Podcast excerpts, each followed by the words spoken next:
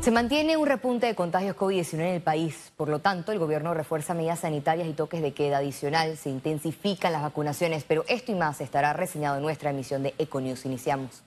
Gremios de hoteles y restaurantes apuestan a la vacunación del personal que trabaja en el sector para impulsar la reactivación del sector. Este martes iniciaron las inmunizaciones en Albrook Mall. Para esta jornada se han destinado más de 5.000 dosis de la fórmula AstraZeneca y será únicamente para mayores de 30 años. Las personas que deseen acceder a esta vacunación deberán inscribirse a través de las cuentas de Instagram de ambas asociaciones y presentar sus cédulas y carnes de trabajo. La iniciativa fue coordinada por el Ministerio de Salud, la Asociación Panameña de Hoteles y la Asociación de Restaurantes y Afines de Panamá. Si por algún motivo no pudieron vacunarse hoy, ellos pueden seguir vacunándose en cualquier otros puntos. Hoy era simplemente, hoy es un día específico para ellos, para agilizar esa vacunación. Sin embargo, la vacunación va a continuar en diferentes puntos de tanto de la metropolitana como a nivel nacional. Esto va a ayudar mucho a la economía. Nosotros somos un generador y multiplicador de la economía con nosotros. Una vez que a nosotros nos bajan las ventas, yo dejo de comprar a Merca Panamá, dejo de comprar en el mercado de marisco. Y hoy, con la reducción de las horas laborables que se nos ha impuesto por el toque de queda, hemos vuelto a bajar en ventas de 30, 40%. Unas 25 mil personas mayores de 40 años serán vacunadas en el corregimiento de San Francisco, ciudad capital, informó el Ministerio de Salud.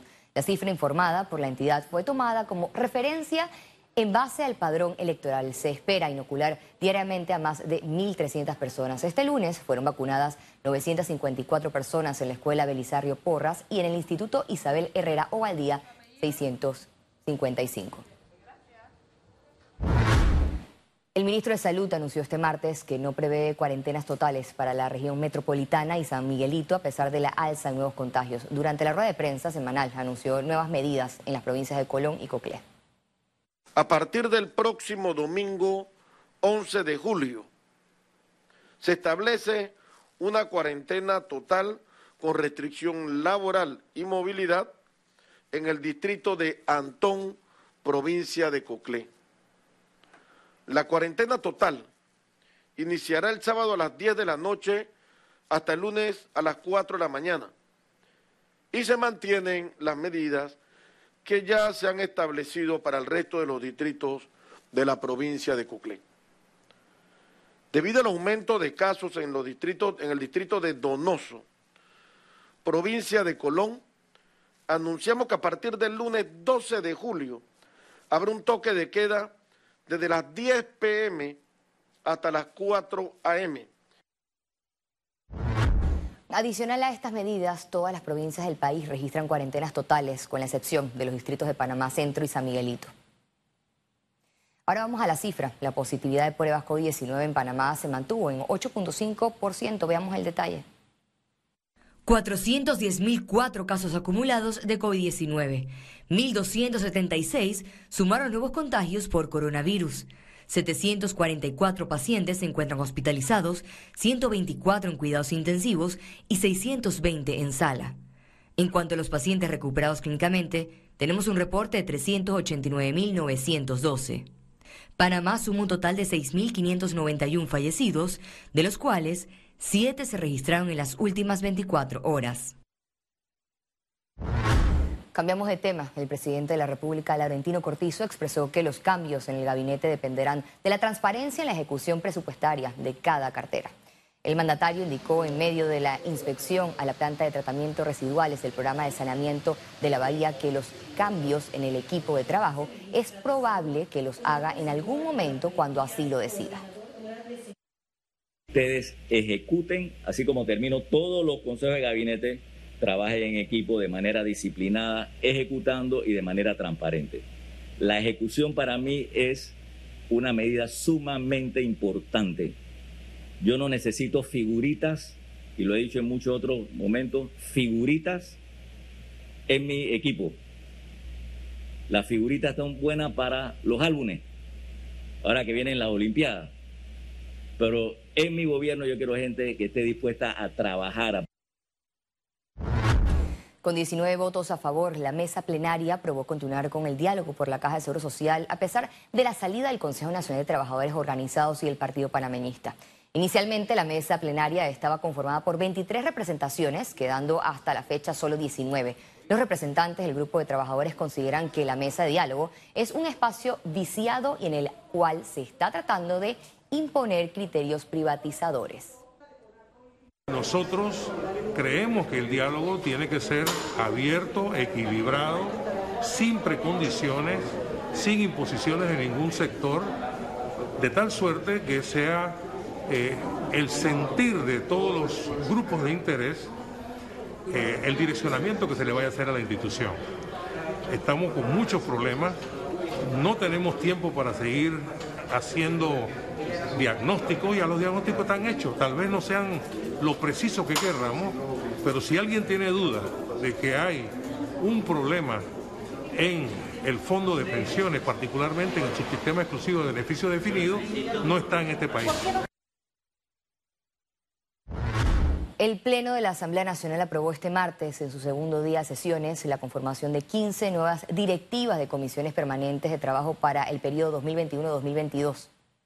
Los jefes de bancada presentaron la lista de cada uno de los diputados que están aspirando, aspirando a las, a las comisiones organizadamente. Creo que esta misma semana vamos a presentar todas las conformaciones para poder eh, poner a andar sendos proyectos de ley que están.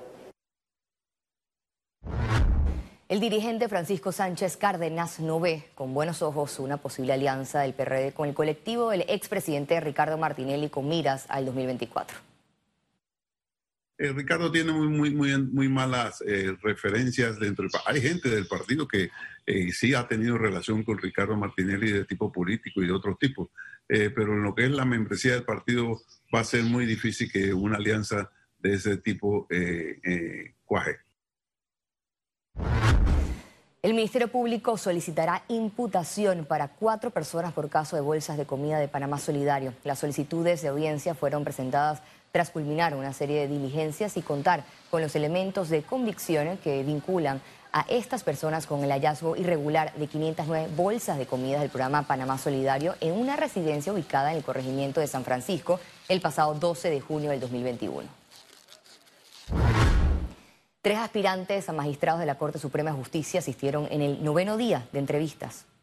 El procurador de la Administración, Rigoberto González Montenegro, indicó que para la Comisión Especial Evaluadora es satisfactorio el proceso. Resaltó que la metodología ha sido basada en búsqueda de profesionales que puedan aportar a la transformación del sistema de justicia en pro de la nación. Ha sido una vitrina que nos ha permitido ver distintas visiones de cómo se ha formado el jurista en Panamá desde la visión de los que fueron parte del órgano judicial, que han estado haciendo carrera, digo carrera en términos general, ocupando diversos cargos, pero también de la visión desde la óptica del abogado litigante, eh, también cómo entienden y cómo enfocan la problemática de la administración de justicia. Así que en términos generales, de manera, la respuesta es de manera positiva, con el grupo que hasta ahora han pasado por la Comisión Especial de Evaluación en este proceso de entrevista. Siete de cada diez estudiantes utilizan los celulares para tener contacto con sus docentes, reveló encuesta de hogares del Fondo de las Naciones Unidas para la Infancia, es decir, UNICEF.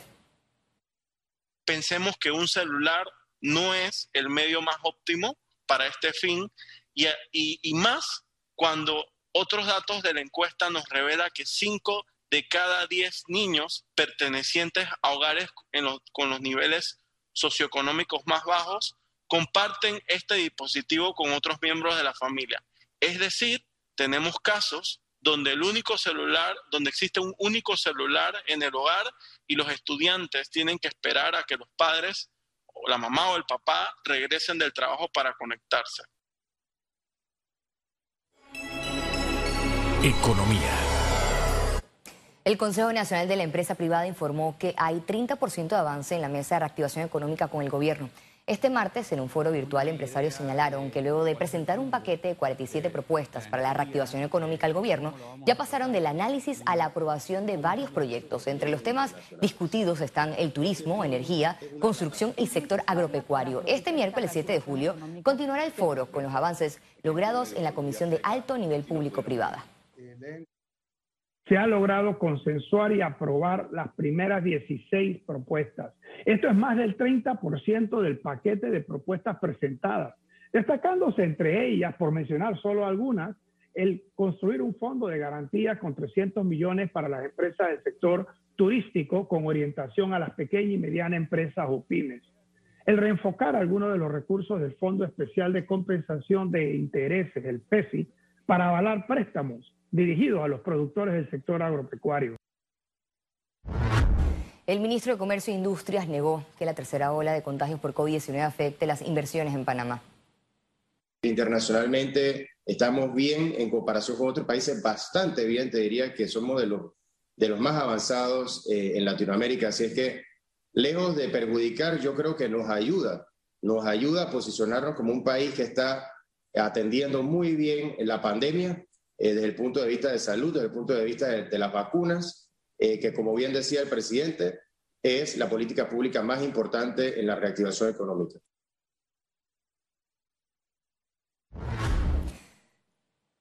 Continuamos ya que la extensión del control de precios de productos de la canasta básica por seis meses más no fue una buena decisión, así lo manifestaron empresarios, quienes les preocupa una posible inflación en los próximos meses. A nosotros nos preocupa enormemente que los próximos meses tendremos una situación de aumento de la inflación eh, que estamos viviendo producto de lo que es el aumento de fletes, el aumento de los costos de combustible y que eso va a generar una presión en la estructura de costo eh, de todos estos productos que están dentro del control de precio y eh, de darse todas estas situaciones que estamos viendo o estas proyecciones macroeconómicas que la Cámara de Comercio prevé es probable de que veamos algo de desabastecimiento de estos productos que están en la lista del control de precio o peor aún, y esperemos que no sea el caso, que se genere o se siga profundizando un mercado negro de estos productos. La Cámara de Comercio de Panamá presentó su nuevo Centro de Formación Profesional y Desarrollo Empresarial. En un evento, el gremio explicó que el objetivo del centro es apoyar el espíritu empresarial y el proceso de formalización de iniciativas de negocios de emprendedores. Los interesados podrán consultar en las plataformas digitales de la Cámara de Comercio y las capacitaciones disponibles están allí. Además, firmaron alianzas con Caja de Ahorros y universidades internacionales para coordinar el proceso académico. Estas capacitaciones son abiertas a todo público. El ministro de Vivienda, Rogelio Paredes, adelantó que el gobierno invertirá 50 millones en Fondo Solidario de Vivienda para el 2022. Además, las opciones habitacionales del programa estarán disponibles en Encuentra 24. En una sola sección vas a poder ir bajando como el que compra en Amazon y aparecen todos los promotores, todos los proyectos, en dónde están, cuánto cuestan, qué es lo que está ofreciendo uno versus el otro. Y, y va a ser muy fácil que la persona pueda encontrar la información en su celular y posteriormente a eso una llamada y decirle al, promotor, quiero ver tu vivienda. El gerente general de la Caja de Ahorros reconoció que un bajo porcentaje de la banca concede préstamos a empresas afectadas por la pandemia debido al riesgo de no retorno, pero aseguró que hay opciones. Lo que estamos analizando es, y abriendo un poco más nuestra manera de analizar un crédito, analizando todo el, bienestar de esa empresa antes de la pandemia y revisando sus proyecciones hacia adelante.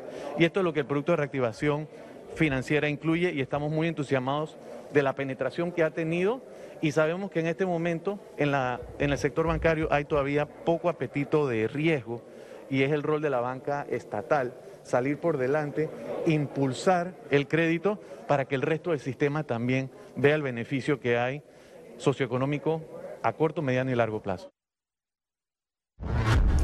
Las utilidades netas acumuladas del Centro Bancario Internacional registraron 520.6 millones de dólares en mayo del 2021.